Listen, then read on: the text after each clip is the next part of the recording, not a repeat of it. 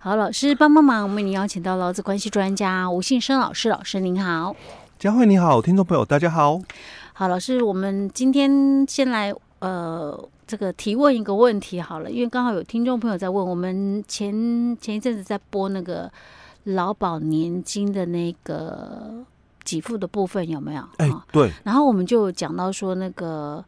哎，劳保的，如果说万一保劳保的这位劳工过世的话，嗯，呃，到底是呃要领月退，还是说要一次退领一次金好哈？嗯，然后那时候我们就有提到说，哎，哎，就是如果说他还没有到达那个退休的那个年龄，就是那个六十岁。提早退的那个月退的那个年龄的话，尽量还是保有劳保身份嘛。如果他已经不想工作的话，或者是有一些原因没办法工作的话嘛，哈。然后就有提到说遗属可以领那个半俸跟那个一次金的部分。对。那就有听众朋友在问说，哎，那这样子他的那些家属领了这个钱之后，要不要缴遗产税呀？嗯嗯，哎，这个也是一个问题。对。嘿呀。我就想，对这个需要缴吗？我我我其实原本没有想到，是我根本不会想到这个需要缴税。但是我后来想想，那这会不会需要算入收入啊？需不需要缴所得税啊？因为现在刚好又五月到了哦，比较敏感。哦，对对对，我们这个月是五月份嘛，哈、嗯。嗯嗯，所以，我们今天就来谈谈这个问题了。好，嗯，那我们先哦，还是回到就是说整个劳保的，因为我、嗯、我记得我们之前谈到的大概都是在谈观念哦。嗯、那这一次的话哦，我们就把法规的部分带进来谈、嗯、哦，就把这一系列哦更完整一点来谈了啦。哦。好。那基本上我们就是先谈一下，其实，在我们的这个劳保，嗯。它的一个给付里面哦，大概有五种，嗯，哦，有生育给付，大家很熟悉的，嗯、哦，那伤病给付哦，也是大家都很熟悉哦，还有失能、老年给付跟死亡给付，有这五大种哦，五大类哦。那这个生育大概就两个月哦，那伤病的部分就是你如果有住院，就从住院的第四天开始有给付嘛，那给付就是投保薪资的一半。那私人的话，就看你的私人等级一到十五哦，那看医师的一个诊断情形啊哦认定是哪一级，那就这个按照私人等级去给付，总总共大概有两百多项的私人给付项目，那其中有二十一项不要去申请到。因为申请到就会被退保。哎，对对对，哦，因为他那二十一项就是没有工作能力的哦。那我们的劳保哦，他强调是十五岁以上、六十五岁以以下的这个这个老公嘛，嗯，哦，你正你有工作哦，从事劳动的一个老公哦。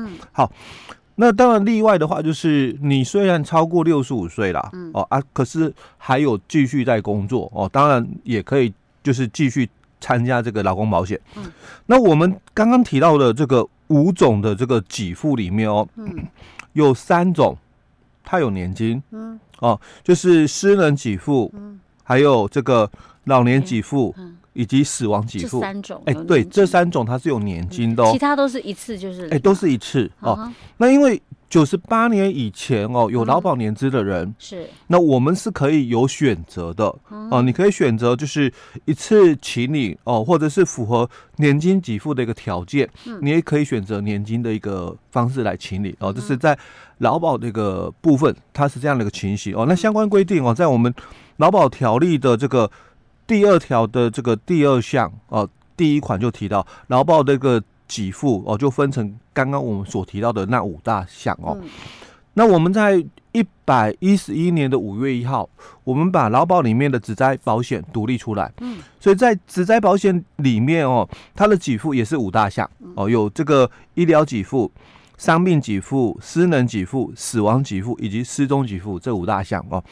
那医疗的部分基本上就是就医的时候哦，因为工作受伤而。需要就医的话，哦，那不是拿健保卡了，你就是拿只在门诊单或住院单哦去就诊。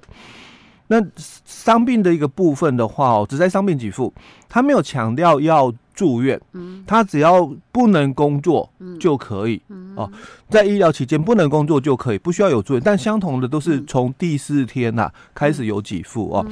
那给付的一个标准，就是前面两个月大概是给百分之百的投保薪资，嗯，那第三个月起到第二十四个月都是百分之七十。哦，这是职灾的，哎，职灾保险、嗯、哦。那另外还有私人给付，嗯、它也一样有分等级、嗯、哦，就是这个一到十五级哦，是。但是它的这个给付哦哦，它。标准就不一样了哦。之前我们谈过，他他是看就是失能的一个程度，然后有严重的一个年金给付啦，或者是比较轻微的年金给付哦，大概有三大类哦。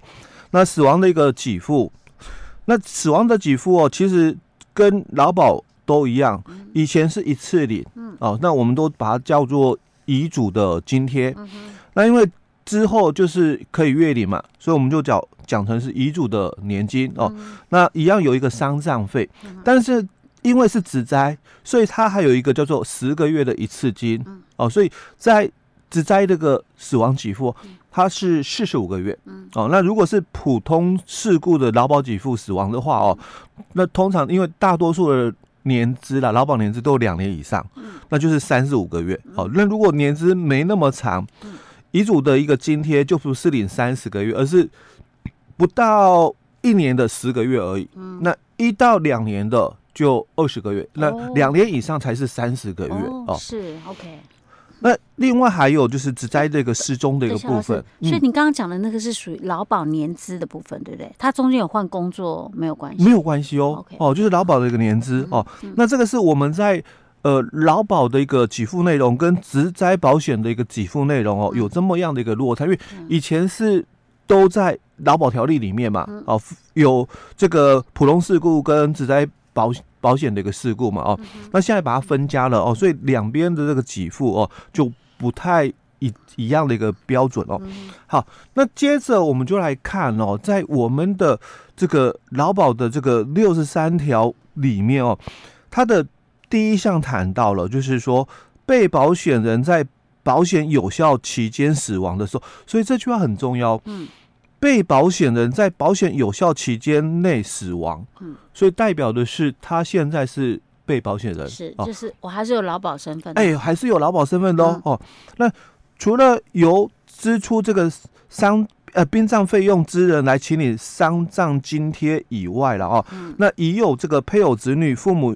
祖父母，或者是受其抚养的孙子女，或者是受其抚养的一个兄弟姐妹的话，那就可以来领取这个遗嘱的年金给付哦。那这是因为修法以后，所以他又补充了第二项里面哦，他又去补充了哦。他说第一，哎，第三项不好意思哦，第第一项的这个被保险人哦，在本。条例哦，就是在九十七年的七月十七修正之条文实施前，那因为实施是九十八年一月一号，所以我们很习惯就讲说，你如果是在九十八年以前有投保年资的哦，所以讲的就是有保险年金。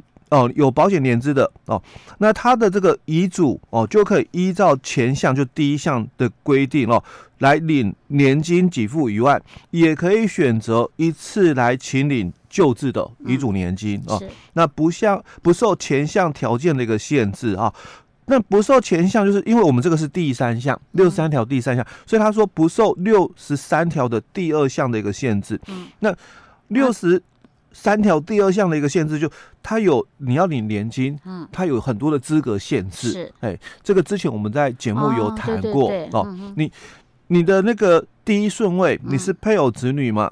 那你有你的条件，嗯，哦，你可能是配偶的话，他就规定喽，你要年满五十五岁以上，哦，那而且哦，婚姻关系要持续一年以上，哦，那如果你没有符合这个条件，没关系，我们还有其他的条件。第二个条件就是你是四十五岁以上，那五十五岁以下的一个配偶哦，那你们婚姻关系还是维持哦，就是要有一年以上的一个条件资格哦。那你的收入哦，每个月的收入哦，没有超过投保薪资分级表的第一级哦。那这个第一级哦，它其实它指的哦，就是最最低工资吗？哎，对，基本工资。OK 哦，我们。劳保哦，它有一个地下室投保，就是你可以保到一万一千一哦。但是这个第一级哦，嗯，它其实基本上它并没有去谈说是一万一千一的一个级距，因为那个是另外的一个标准呐、啊，嗯、哦，那说那是例外，哎，例外就是部分公司的一个部分哦，嗯、所以他这边哦讲说，呃，没有超过投保薪资分级表的这个第一级哦，嗯、那应该要指的是基本工资才对，对，不然的话最低一一万，因 为太太太不可能，就就不太可行了哦，那。大多数人可能就没办法，嗯、是。哦，没办法，就是满足这个条件。所以他意思就是说，如果是连一次的话，一次金的话，就没有受这些条件限制的意思了。欸、对，嗯、那再来就是第三个条件哦，嗯、第三个条件讲说是没有谋生能力的、嗯、哦。那没有谋生能力的话，它基本上它有限制哦，嗯、就是说你本身可能要具备有就是说身心障碍手册的。嗯哦，那或者是受到那个净资产宣告的、嗯、哦，那这样子的话、欸、才有符合标准。老师，老师，那我再请问一下，欸、这个没有谋生能力，可是可是像比如说他有身障手册，嗯，他也不能够是有劳保的，对不对？其实哦，你如果说没有谋生能力，他又有劳保，那就很冲很有冲突啦，对，矛盾啊，对不对？因为嗯。有手册，嗯，哦，有手册哦，哦，就身心障碍手册哦，嗯、但不代表你没有谋生能力。是，嗯、有些人他可能是有，就是说，比如说肢体上的一个障碍，可能工以前工作受伤嘛，嗯、那你可能还是会拿到就是身心障碍手册，嗯、哦，那可能是轻度的啊，嗯、但是你还是有谋生能力。所以他这个没有谋生能力是没有办法工作的，对，条件我觉得是蛮严苛的哦。对，所以他。才会谈谈到就，或者是受到净资产宣告，嗯、那基基本上就是已经讲得很清楚了，有手册，不代表没有谋生能力。是，哎，那你要有手册又没有谋生能力的，嗯、这样才行。嗯，对，因为我们其实我们常常会有一些时候会觉得说，啊，希望因为毕竟劳保。老师讲过，它其实算是一个很好的保险了。对这个是只有公家的才有办法，嗯、一般私人的不可能这种那这种卖这种劳保亏钱的了。哎，对，没错。OK，那所以很多人可能就会，即使家里面有身障者，他没有在工作了，嗯，或或者有可能有有些什么特殊的原因吧，哈，嗯，可能有些家属还是会希望能够帮他投保劳保。对，嗯，这个要特别注意哈。对，OK，老师，那这个是有关于那个。呃，就是说，如果说领那个遗属年金的话，它有一些条件限制的部分。嗯，OK，我们现在讲得到都是一些法规的规定哦。哎，限制的部分是那或者是哦，如果一二三我们刚刚提到的哦、嗯、都没有符合资格的话，嗯、那就是要看第四款啊、呃，第四个条件哦，啊、就是说有没有抚养子女。哦，是啊，有没有抚养子女哦？嗯、那这个子女的一个条件哦，它又也有相关规定哦，嗯、就是说子女他有三种的一个条件情形哦。那、嗯、第一个就是未成年、嗯、哦，那这个未成年当然从一百一十二年开始，嗯，他所指的未成年就是指这个十八岁以下的。哎、呃，以前是指以前大概是二十岁，二十岁啊，下修了嘛？哎，对，因为民法、刑法的这个规定不一样，嗯、一个十八岁，一个二十岁，嗯、所以常常有。就是搞不清楚到底成年指的是几岁啊、哦？那所以后来就把民法的修正了啊、哦。那因为这个也符合了，就是说，因为我记得我们之前有一次的这个公投的一个部分哦，就就让那个十八岁以上的，嗯，好，要不要？因为我们的成年是指二十岁哦，哦，那所以你十八岁以上到未满二十岁这一段，其实它是没有。投票权了，因为未成年、嗯、是好。那这次下修以后，就代表说，那十八岁以上、二十岁以下的哦，嗯，哦，也也算是有选举权了，因为成年了。OK OK，那在这一块就会比较吃亏了。哎、欸，对，对，OK，哎，那这个是第一个条件、嗯、哦。那第二个条件就是没有谋生能力的，嗯，哦，那这个没有谋生能力。跟刚刚之前讲的一样，嗯，他条件严苛，哎、欸，对，嗯、那或者是第三个，就是他可能成年了，刚刚谋没有谋生能力，不管成年或未成年都一样哦，嗯、只要他没有谋生能力了哦，嗯、那如果他是十八岁以上哦，那二十五岁以下的在学学生哦，嗯、那只要他的打工的收入哦没有超过这个投保薪资分级表的第一级的话，也可以，嗯哼，OK。哦，但是有一个特别例外的要注意的就是，我们在劳保条例里面哦，非常强调的一个点哦，就是六十三条的这个之三的第一项哦，提到的是你你没有任何其他年金才行哦，因为我们年金只能择一嘛，一直以来我们在节目里面一直在宣导这个，嗯、就是劳保的年金只能择一给付。嗯哼哼，OK，好，这个是呃法规的部分了哈。嗯，那相关的这些其他的一些讯息，我们下一集再跟大家分享。嗯。